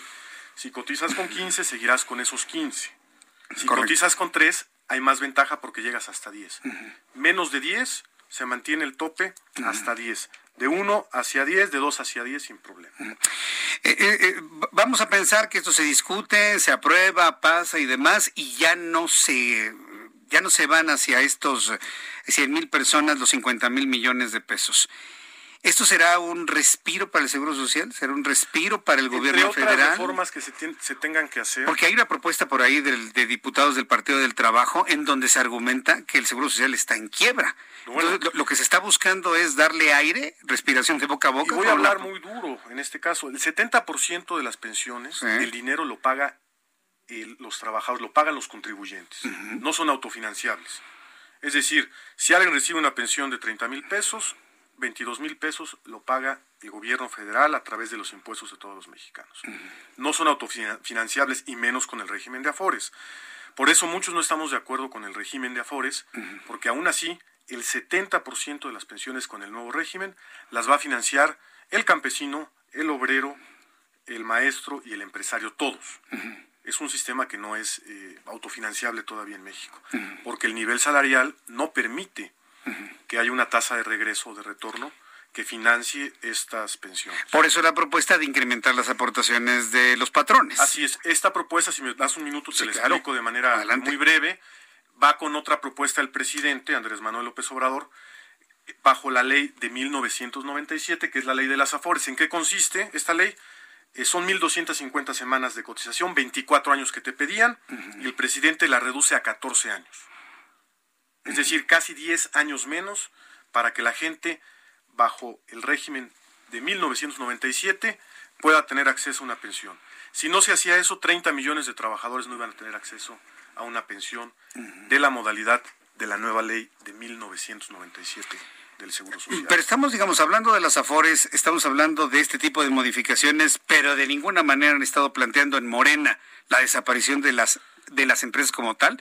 ¿Eso sería una intervención? El eh, sistema financiero. Hay, hay varios planteamientos de varios grupos parlamentarios eh, del PT, algunos de Morena han, externado su preocupación. ¿Por qué? ¿De qué te sirven las administradoras si el 70% del recurso que administran, perdón, si el 70% del recurso para una pensión lo paga el Estado? ¿Cuál era el planteamiento de algunos especialistas? No hablo de Morena. Que siguieran las afores, pero que hubiera una afore estatal totalmente del Estado mexicano y que ahí entraran todos los trabajadores que ganan menos de 10 salarios mínimos. Porque al fin y al cabo, a todos los que ganan menos de 10, menos de 8, el Estado les va a pagar casi toda la pensión. Y al resto, pues mantenerlos en el sistema privado. De Afores, el sistema de Afores ya tronó en Chile, ya tronó en España, en Estados Unidos tiene serios problemas, y en México, al fin y al cabo, el que está pagándolo es el Estado, es decir, el contribuyente. No funcionó, no es viable. Yo creo que esto va a tener que tener un debate enorme, ¿no? hay que un parlamento abierto. Muy abierto, no pero muy abierto. No, va a ser algo que se resuelva. Eso sí es cierto, pero sí tenemos que buscar mecanismos. ¿Cuál es el problema de fondo? Sí. Eh, las aportaciones eh, que generan los patrones, los trabajadores y el Estado, porque es tripartita, no son suficientes, porque el salario en México pues es en la mayor parte de los casos es, pequeño, es corto. Entonces tendríamos que aumentar lógicamente las aportaciones obrero patronales, pero conforme está la situación, pues no siempre se va a poder. En este gran acuerdo que están haciendo con las pensiones, el que más va a pagar, en este caso, es la parte privada, la parte patronal, pero solamente, y hay que aclarar, va a pagar las pensiones o el, o el porcentaje mayor para los trabajadores que ganan más de 10. El resto va a ser financiado por el gobierno y va a ser complementado con la pensión de bienestar que da la Secretaría respectiva. Bien, pues diputado Alejandro Carvajal, modalidad 40, ¿cuándo entra entonces? ¿Cuándo se presenta el viernes? ya entró el viernes pasado. ¿El viernes pasado? Ya la suscribí, ya está en comisión. Pero bueno, es un largo proceso, se va a acumular, podríamos decir, a la del presidente y a otras que presente el PT, el PAN, etcétera. Se va a hacer un gran debate nos estamos gastando un billón de pesos eh, anuales, que representa prácticamente el 20% del presupuesto nacional, en financiar las pensiones del ejército, de CFE, de IMSS, de ISTE, de todo. Muy bien, pues estaremos muy, pendientes de ello. A ver si sale, evidentemente, en este periodo ordinario, si no es que se va, porque este periodo está, muy, está muy complicado. Eh, Alejandro Carvajal, le agradezco mucho que haya venido aquí al Heraldo Radio, eh, conocerlo. Sí ¿eh? aclarar ¿Sí? para la gente que no hay una agresión a sus pensiones, ¿sí? Ni a sus derechos, que estamos eh, trabajando muy manera abierta. Y nosotros estaremos muy atentos de lo que surge en la discusión. Gracias. El diputado Alejandro Carvajal, aquí en el estudio del Heraldo Radio. En unos segundos voy a los mensajes. Regreso, escríbeme a través de mi cuenta de Twitter, arroba Jesús Martín MX y en YouTube, Jesús Martín MX. Escuchas a Jesús Martín Mendoza con las noticias de la tarde por Heraldo Radio, una estación de Heraldo Media Group. Heraldo Radio, la HCL se comparte, se ve y ahora también se escucha.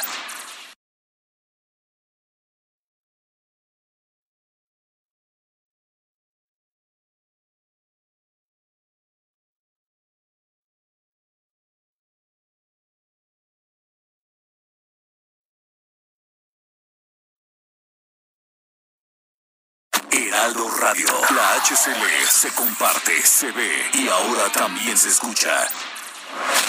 Escucha las noticias de la tarde con Jesús Martín Mendoza. Regresamos.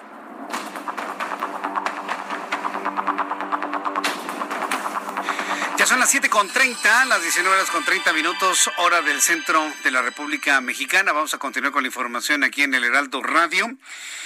Eh, le informaba sobre, ah, me están preguntando sobre el asunto de las Afores y que si por qué no le dije nada al diputado, porque el diputado no trae la reforma de las Afores, porque él nada más dio una opinión de las eh, de la reforma de las Afores.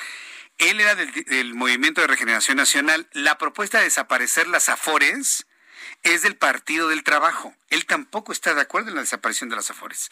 Aunque el sistema no haya funcionado en otros países, aquí en México sí funciona. Sí funciona. Lo único que se necesita es que los patrones, su patrón, aporte un poco más y la empresa le cobre menos. Y en ese punto todos hemos estado de acuerdo, todos. Lo que no estamos de acuerdo es un desmantelamiento del sistema financiero como tal. Él tampoco está de acuerdo en ello. Entonces, como no está de acuerdo y él no trae la propuesta de las Afores, pues, ¿para qué, ¿para qué me peleó con él? Me peleó con los diputados del Partido del Trabajo, que son los que han estado insistiendo en esa propuesta que evidentemente no pasará. Y sobre el asunto de la modalidad 40, que por cierto muchos de nuestros amigos ya me habían preguntado, pues ahí está la explicación. Son de esas cosas que usted descubre cuando llega precisamente el momento de la jubilación. Entonces, ¿Cuál es la, propuesta del, diputado para que lo entendamos así de una manera muy llana? alguien que ganaba en su trabajo 40 mil pesos y se, eh, se, jubilaba con la ley 73, pues se va a jubilar con sus 40 mil pesos o sus 30 mil pesos, no con tres veces más como actualmente la ley lo permite. ¿Que es legal? Sí, todavía el día de hoy es legal hacerlo. Todavía el día de hoy es legal hacerlo pero pues con esta visión, pues el, gobierno federal busca pues de alguna manera no tener esa fuga de recursos de esa, de esa manera. Entonces, bueno, pues esto es lo que están proponiendo. ¿Que va a pasar o no va a pasar? Yo en lo personal creo que no va a pasar. Yo en lo personal creo que no va a pasar. Pero bueno, vamos a esperar porque es más, yo le voy a decir una cosa, no creo ni siquiera que se ventile en este periodo ordinario. O sea, sí se va a presentar, ya está presentada y demás, se va a discutir en comisiones, pero no va a ser un asunto prioritario para ventilar durante este tiempo. Y le voy a decir por qué. Porque va a tener un efecto, tendrá un efecto claro para el asunto económico, ¿no? 50 mil millones de pesos más al erario. Pero políticamente sería devastador para el proceso electoral. Entonces, si lo vemos desde ese punto de vista, esto no va a pasar. Va a ser devastador para el, para el, para el proceso electoral, para las intenciones del Movimiento de Regeneración Nacional. Me dice que qué opino de la comparecencia del secretario de Salud en el Senado. Un poquito más adelante, Orlando, tenemos la información de la comparecencia de Jorge Alcocer en el Senado de la República. Digo, para dormirnos un ratito, no, para ya prepararnos para irnos a la cama, ¿no? Así para empezar así como que no, la verdad, mire, ya, a mí me da pena el, señor Alcocer. Yo creo que ya deberían jubilarlo, yo creo que ya debería irse a su casa y dejarle a otra persona la Secretaría de Salud, dejársela a José Luis Salomía. Ya, que José Luis Salomía sea el, el secretario de salud de nuestro país. Y ya. ¿Para qué? ¿Para qué sufrir con tanto de esto? Bien, vamos a continuar con la información. ¿Qué ha pasado con las tiendas de autoservicio y departamentales? ¿Qué ha pasado con estas eh, tiendas departamentales ahora con el regreso a la normalidad? Han abierto. Fíjese que ya se acerca la Expo y Alimentaria México 2020.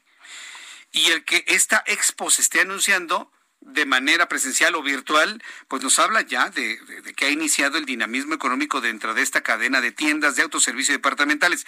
Tengo en la línea telefónica a Vicente Yáñez, presidente ejecutivo del ANTA, de la Asociación Nacional de Tiendas de Autoservicio y Departamentales, a quien yo le agradezco estos minutos de comunicación con el Heraldo Radio. Don Vicente Yáñez, me da mucho gusto saludarlo ahora a través de esta plataforma del Heraldo. Bienvenido. Buenas tardes. Jesús, este, me da gusto también saludarlo y y bueno, un saludo para su audiencia de Heraldo Radio. Muchas gracias por tomar nuestra llamada y, y pues platicarnos qué es Expo Antada. A ver, platíquenos cómo se han recuperado después de la pandemia y cómo va a estar esta Expo. Quizá le llame la atención, lo que pasa es que nosotros la Expo de Antad iba a realizarse en marzo, como todos los años. Ajá. Hacemos un foro de negocios en el que, bueno, aprovechan los compradores para, para, para ver nuevos productos, los vendedores para presentar su oferta, pero no pudimos hacerlo en, en, marzo, es más, de hecho nosotros cancelamos eh, la exposición, bueno, pues pusimos la exposición en vista de que las condiciones sanitarias no estaban dándose bien, luego ya vino el anuncio el día 17 de marzo de esto, iba a ser la exposición el 31 de marzo y bueno, decidimos posponerla para julio.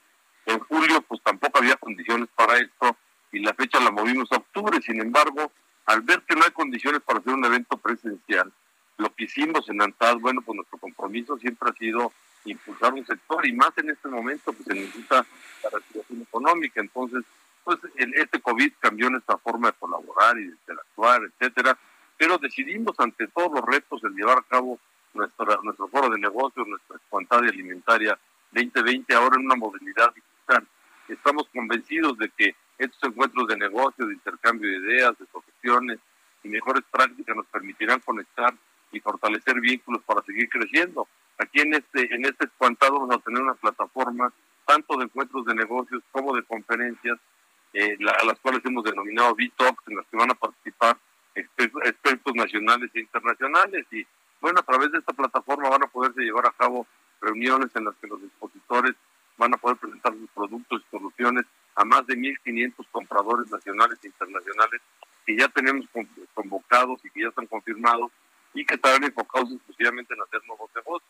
Y aquí, bueno, también es importante destacar que, ya tenemos eh, 1.500 compradores, les decía, y 650 empresas, que además de nuestros asociados, bueno, va a haber compradores de Estados Unidos, de Europa y Canadá, por la vía remota, digital, entusiasmados en participar en esta nueva modalidad digital. Y bueno, pues es algo importante, tenemos que recuperar, por supuesto, cuidar la salud, pero tenemos que cuidar la economía, es muy importante que la economía se empiece a reactivar y, bueno, sobre todo las pequeñas y medianas empresas y por no decir las grandes, pues necesitan eh, buscar el dinamismo de su economía y bueno, al acercarse con los compradores de las cadenas de lanzar más otros que vienen, eh, que van a participar de forma internacional, bueno, pues buscamos que se dé este encuentro de negocios, vamos a tener siete tracks de conferencias para que también mucha gente. Sí, don Vicente Yáñez, le quiero pedir un favor. ¿Se puede acercar un poco más a su teléfono celular para que lo pueda escuchar con mayor... Ándele, así me, parece muy...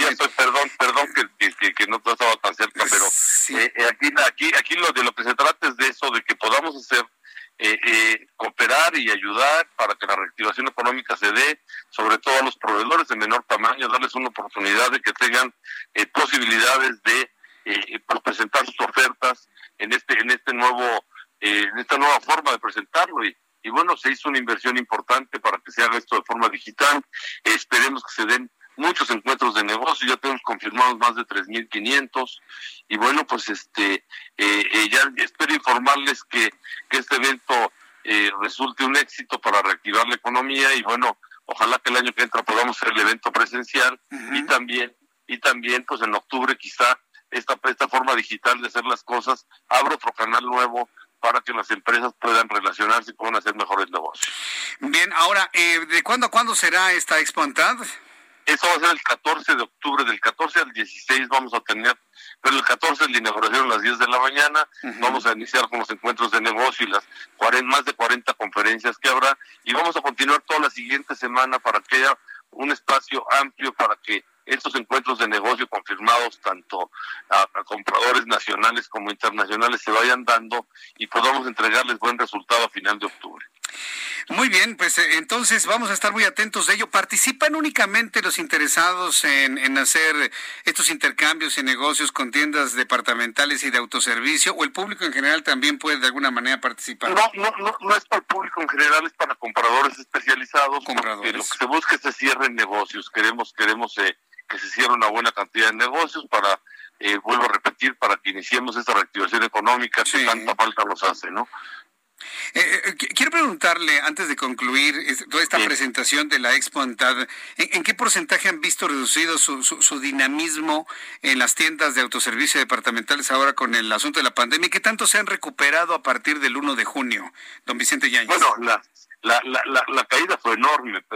Ahora, ahora ya en el mes de agosto ya presentamos mejores resultados.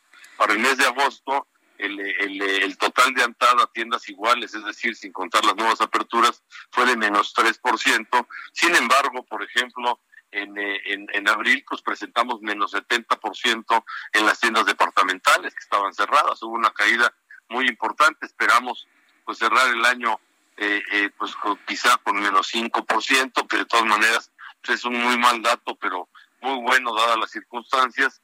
Sin embargo, sí es un sector que es tractor para muchos sectores de la economía. Es un sector que emplea más de 500, más de 750 mil empleos directos, más de 2 millones de empleos indirectos y bueno, eh, 3% del PIB es el, lo que aporta este sector a la economía. Entonces es un sector muy importante para la conservación de empleos formales, para la creación de nuevos empleos y bueno, para, para que arranque el dinamismo de la economía hay que cuidar los empleos, hay que cuidar las empresas y hay que, arrancar sobre esta base firme para que podamos tener una recuperación en el mediano plazo.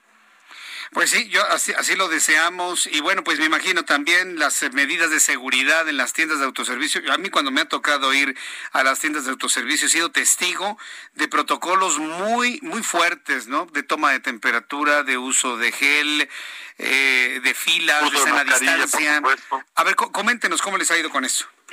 Eh, bueno, eh, eh, ha, sido complicado, pero bueno, las tiendas que pudieron conservarse abiertas, que son pues las, las, supermercados, etcétera, que no cerraron durante, durante esta pandemia, con toda responsabilidad mantuvieron abierta la cadena de suministro para que los consumidores pudiéramos tener acceso a estos bienes básicos, pero eso se hizo cuidando, por supuesto, la salud de los colaboradores y de los clientes que llegan a las tiendas, con checar temperatura, geles, etcétera, mucha limpieza, pero, pero también distanciamiento, eh, se, se, se, pusieron eh, señalamientos para que eh, pues ese distanciamiento se diera. Y bueno todos estos protocolos fueron enriqueciéndose y fueron formando un protocolo para que las demás tiendas las de departamentales y especializadas tres meses después que abrieron pudieran aprovechar toda esta experiencia que misma que también vía la Secretaría de Economía la compartimos otros sectores no para que pudieran eh, pues tener todos estos protocolos que garantizaran la seguridad en el momento de hacer esas transacciones y, y bueno no hubo desabasto de productos no hubo problemas de abasto y bueno, pues eso eso creo que pone un gran grano de arena para, para, para salvar juntos esta pandemia. Ahora hay que recuperar la parte económica y es lo que estamos empeñados en hacer. Bien, pues eh, don Vicente Yáñez, presidente ejecutivo de la ANTAD, ha sido un enorme gusto tenerlo aquí en el Heraldo Radio. Muchas gracias por participar y que les vaya muy bien en la Expo ANTAD Alimentaria, que les vaya muy, muy bien. Pues, pues, muchas gracias, espero, espero volver con usted y con su audiencia de Heraldo Radio con buenas noticias y bueno, que, que, ayudemos y que pongamos nuestro granito de arena para que la economía se vaya recuperando de mejor manera. Muy bien, yo estoy seguro que así será y estaremos nuevamente en comunicación. Gracias, don Vicente, que le vaya muy bien, abrazo. Muchas gracias, hasta luego. Hasta pronto, que le vaya muy bien. Es eh, Vicente Yáñez, presidente ejecutivo de la Asociación Nacional de Tiendas de Autoservicio y Departamentales. Yo sí le quiero pedir a usted que cuando vaya usted a una tienda departamental, respete los protocolos de, de salud, respete la sana distancia, lleve su cubrebocas, no se pelee absolutamente con nadie, créame que es por su salud, créame que, es por la salud de todos y bueno, de esta manera vamos a salir todos muy bien adelante de esta pandemia, es nuestro deseo. Nadie quiere que esto se prolongue por un tiempo indefinido, nadie lo quiere pero sí lo queremos con datos reales, con verdades y con certezas. Son las 7.43, las 7.43 horas del centro de la República Mexicana. Te tendré también información con nuestros compañeros reporteros urbanos. Y tenemos a Mariano Riva Palacio todos los miércoles. Mariano Riva Palacio aquí en el Heraldo Radio, nuestro compañero aquí en el Heraldo. Mi querido Mariano, periodista, bienvenido. Gusto en saludarte. Muy buenas tardes. Muy buenas tardes, querido Jesús Martín Mendoza. Me da muchísimo gusto platicar contigo esta tarde. A nuestros amigos del Heraldo Radio, fíjate que una de las situaciones que se han presentado en los últimos meses en el mundo es el llamado tecnoestrés. Y esto es debido al confinamiento por la pandemia, en la que millones de personas tuvieron que trabajar desde casa y hacer uso de la tecnología para lograrlo. Bueno, pues resulta que México, Jesús Martín, nuestro país, es una de las naciones, México es uno de los países con mayor estrés laboral a nivel mundial, ya que aproximadamente, escucha el siguiente dato Jesús, el 75% de la fuerza de trabajo en México adolece de estrés laboral. Y la pandemia por COVID-19 pues agrava la situación. Esto lo asegura la investigadora Erika Villavicencio Ayú. Ella es investigadora de la Facultad de Psicología de la UNAM. Y la especialista en salud ocupacional indicó que antes de la pandemia, hasta el 25% de los trabajadores y empleados tenía algún tipo de trastorno mental, como la depresión, aunque no necesariamente requerían tratamiento psicológico o psiquiátrico. Pero con la llegada del coronavirus, Jesús Martín, uno de cada dos trabajadores manifiesta algún tipo de padecimiento mental. Y hacer el uso de la tecnología depender de la conectividad, el tráfico cibernético y de que funcionen las computadoras y los equipos que se utilizan para trabajar, esto ha logrado que miles de personas sufran este llamado tecnoestrés, porque hay personas que todavía siguen en confinamiento, otras tienen un esquema mixto para evitar saturar los centros laborales y algunas más, pues bueno, acuden de manera física a sus lugares de trabajo. La especialista Jesús Martín dice que no debemos olvidar que un trabajador es un ser biopsicosocial y en cuanto eh, en cuanto a su labor la fórmula que lo desequilibra y se le asignan jornadas y cargas muy muy fuertes de trabajo los jefes o los dueños de las organizaciones se sienten con el derecho de exigir un trabajador esté conectado prácticamente todo el día, los siete días a la semana, esto considerado, eh, pues digamos, eh, afecta la forma en la que trabaja esta persona y está considerado como una cultura laboral tóxica, pues que lleva al estrés, repercute en la productividad. Ahora, ¿cómo se manifiesta el tecnoestrés, Jesús Martín? Rápido te lo comento. Los síntomas son compartidos con otros trastornos, aunque una de las primeras señales se manifiesta, por ejemplo, en la piel, da comezón, urticaria, se cae el cabello, algunas otras personas lo manifiestan con afectación en los ciclos del sueño, además de presentar dificultades para conciliarlo. Hay personas también que comienzan a comer demasiado, suben de peso y otras manifiestan desesperación y miedo. Para eso, para enfrentar el tecnoestrés, la especialista Jesús Martín recomienda como urgencia una reforma legal en materia de ley federal del trabajo. Con esto se establecería el derecho del trabajador a desconectarse fuera de los horarios convenidos de trabajo para no tener esa presión del jefe o de la organización que tiene que estar pendiente la persona de su dispositivo o su computadora hasta en sus días de descanso. Esto dice, terminaría con problemas de salud física y emocional. Ahí tienes la reflexión y los datos, querido Jesús Martín. 75% de la fuerza laboral en nuestro país manifiesta tecnoestrés, que obviamente se disparó todavía más, pues con la entrada de la pandemia a México, Jesús Martín. ¿Cómo ves? Tecnoestrés, vaya, es, un neologismo, ¿eh? Ya estamos ante lo, ante lo nuevo, ¿no? Ante las nuevas formas de padecimientos emocionales en, en el mundo. Es parte de lo nuevo que nos toca vivir, Miguel Mariano. La verdad me has dejado sorprendido con este tema. Dinos, por favor, dónde el público puede conocer más del mismo y conocerte a ti, hablarte, escribirte y seguirte en tus redes sociales. Estamos en redes sociales, querido Jesús Martín, Twitter, arroba JM Rivapalacio, Instagram, arroba JM Rivapalacio y en Facebook, Mariano Rivapalacio Yáñez. Ahí estamos con mucho gusto para poder compartir este tipo de información. Yo directamente contesto cualquier inquietud. Correcto, Mariano, te envío un fuerte abrazo como siempre. Buenas noches, querido Jesús Martín. Nos Buenas noches escuchamos el próximo miércoles aquí. Gracias. Así lo hacemos. Gracias. Gracias. Mariano Rivapalacio, con sus eh, investigaciones periodísticas. Esto del tecnoestrés eh, me parece que es sorprendente y todo el mundo está bajo ese esquema, ¿eh? el tecnoestrés. Y hay tantas formas, tantas modalidades del tecnoestrés que espero que eh, lo podamos compartir en alguna ocasión, que usted me comparta alguna experiencia que haya tenido, pero sí, es la condición en la cual, desde el punto de vista de estrés, vive mucha, muchísima gente. Bien, faltan 11 minutos para que sean las 8, las 8 de la noche, ¿puede usted creerlo? Hace ratito empezamos con nuestro programa a las 6, ya van a dar las 8 de la noche. Tengo datos de COVID. Tengo datos de COVID-19. Mucha atención, por favor, súbale el volumen a su radio. Le hago la actualización de los datos que ha dado la Secretaría de Salud. Recuerde que este programa de noticias, este programa de noticias ya estamos en una idea, en una modalidad, no sé si lo notó, de un bajo, bajísimo perfil a López Obrador. O sea, realmente a esta hora de la tarde seguir diciéndole lo que dijo en la mañana me parece que es caer en el juego que el señor tiene, como usted lo notó, ya no hay, ya no hay tanto. Solamente lo verdaderamente importante en las mañanas se lo comparto. Y ni una sola palabra, quejido, mugido o lo que sea, de quien hace la conferencia vespertina de COVID-19. Ni una sola palabra más. Yo no le voy a hacer perder el tiempo con una conferencia vespertina sobre COVID con grandes mentiras y verdades a medias. No lo vamos a volver a hacer.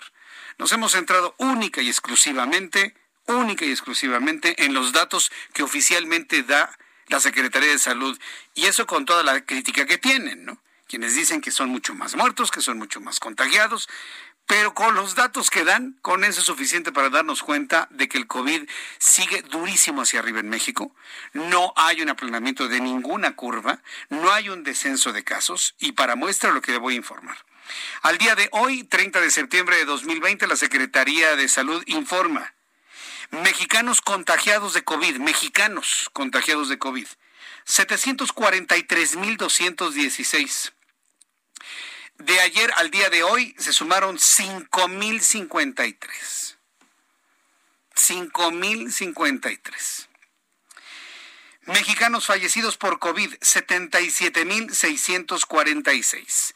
De ayer al día de hoy, 483 mexicanos más se suman a la lista de fallecidos. Le repito los datos, 743.216 mexicanos con el virus, 77.646 han fallecido. Esto es, el índice de letalidad en México es del 10.44%. 10.44%. En el mundo hoy ya se reportó en 2.9%. El índice de letalidad en el mundo está bajando y en México se mantiene estable sin posibilidad de que veamos un descenso verdaderamente significativo. Preocupante, sin duda preocupante. Casi cuatro veces más en el mundo, en, México que en el mundo, el índice de letalidad. Bien, cuando son las 7.52, quiero agradecer mucho sus comentarios a través de nuestras plataformas. Gracias a nuestros amigos que nos estaban viendo a través de YouTube. Nuestra transmisión a través de YouTube eh, ha, ha, concluido debido a una condición de energía en el dispositivo. Pero bueno, pues estaremos viéndonos el día de mañana y bueno, agradeciendo mucho, mucho sus comentarios. Eh, gracias a José Francisco Ramírez, muchas gracias. Eh, vamos a, vamos a, este, este José Francisco Ramírez se dio pobrecito. Pobrecito, ojalá y te paguen algo, pero ¿sabes qué? Lo más increíble de todo es que ni siquiera te pagan absolutamente nada. Valentina García, qué lata, me enoja cuando no se va. Hoy, cuando ya se va, hoy no me enteré de nada. ¿Cómo no? Pues estamos desde las seis de la tarde con noticias. Por cierto, para mañana yo espero, mire, no me conecté con Charbel Lucio en Michoacán, porque no tienen, no tienen actualización. Lo que tenemos es lo que hay la detención, la presentación de, de, del presunto asesino de la joven maestra. Y bueno, pues me parece que este es un avance muy importante allá en Michoacán. Me dice Cecilia Montero, mi hermano te escucha en Carolina del Sur y te sigue igual. Yo desde que estaba en que estabas en Constituyentes. Gracias Cecilia, Horacio Blancas, hasta mañana a todos que descansen. Gracias. Amagu, buenas noches, cuídense. Araceli Domínguez, la señal se fue periodista. Matrix, gracias periodista. Rubén Martínez en, en la radio, aquí estamos, aquí estamos en el 98.5 de FM. Absalón 77 de Vagos. Eh, ¿Cómo que de Vagos? Eh, Cecilia Montero, muchísimas gracias, Ceci, también por tus comentarios. José Chepe, hasta mañana. No han hablado del caso de García Gibson. Eh, dice, apagaron la luz o qué fue lo que ocurrió hasta mañana. Buenas noches. Bueno, ya todos nuestros amigos despidiéndose de nuestra plataforma de YouTube. En cuanto a Twitter, muchas gracias por escribir también a través de nuestra plataforma de Twitter, en donde también puede ver usted nuestra transmisión del Heraldo Televisión. Gracias a Cristina, gracias a, Juan, a César Ricardo Marrón Peralta. También para Valle Arboledas. Gracias, Valle Arboledas. Diana León Alejandre. Su comentario acertado. Gracias. Uno aprende. Muchas gracias. Esto es para Juan Musi. Gracias también a Diana porque nos escucha. José Manuel, excelente trabajo. Quisiera que me dieras tu opinión sobre Cuauhtémoc Gutiérrez de la Torre. Es que lo acusan absolutamente de todo y al igual que todos, pues tiene garantizado su presunción de inocencia, pero que de que le encontraron su harem, lo encontraron y el gobierno capitalino lo quiere revivir. Ya nos vamos a nombre de este gran equipo de profesionales de la información. Le invito para que mañana, 2 de la tarde, Heraldo Televisión, a las 2 por el 10 a las 2 de la tarde por el canal 10, no se lo olvide, y mantenga encendido su televisor toda la hora, de las 2 a las 3 de la tarde. Y 6 de la tarde, Heraldo Radio, en todas las frecuencias del Heraldo en el país. Yo soy Jesús Martín Mendoza por su atención, gracias, y que tenga usted muy buenas noches. Esto fue las noticias de la tarde con Jesús Martín Mendoza. Heraldo Radio, la HCL se comparte, se ve y ahora también se escucha. Ever catch yourself eating the same flavorless dinner three days in a row? Dreaming of something better? Well, HelloFresh is your guilt-free dream come true, baby. It's me, Kiki Palmer. Let's wake up those taste buds with hot, juicy pecan-crusted chicken or garlic butter shrimp scampi. Mm. Hello Fresh. Stop dreaming of all the delicious possibilities and dig in at HelloFresh.com. Let's get this dinner party started.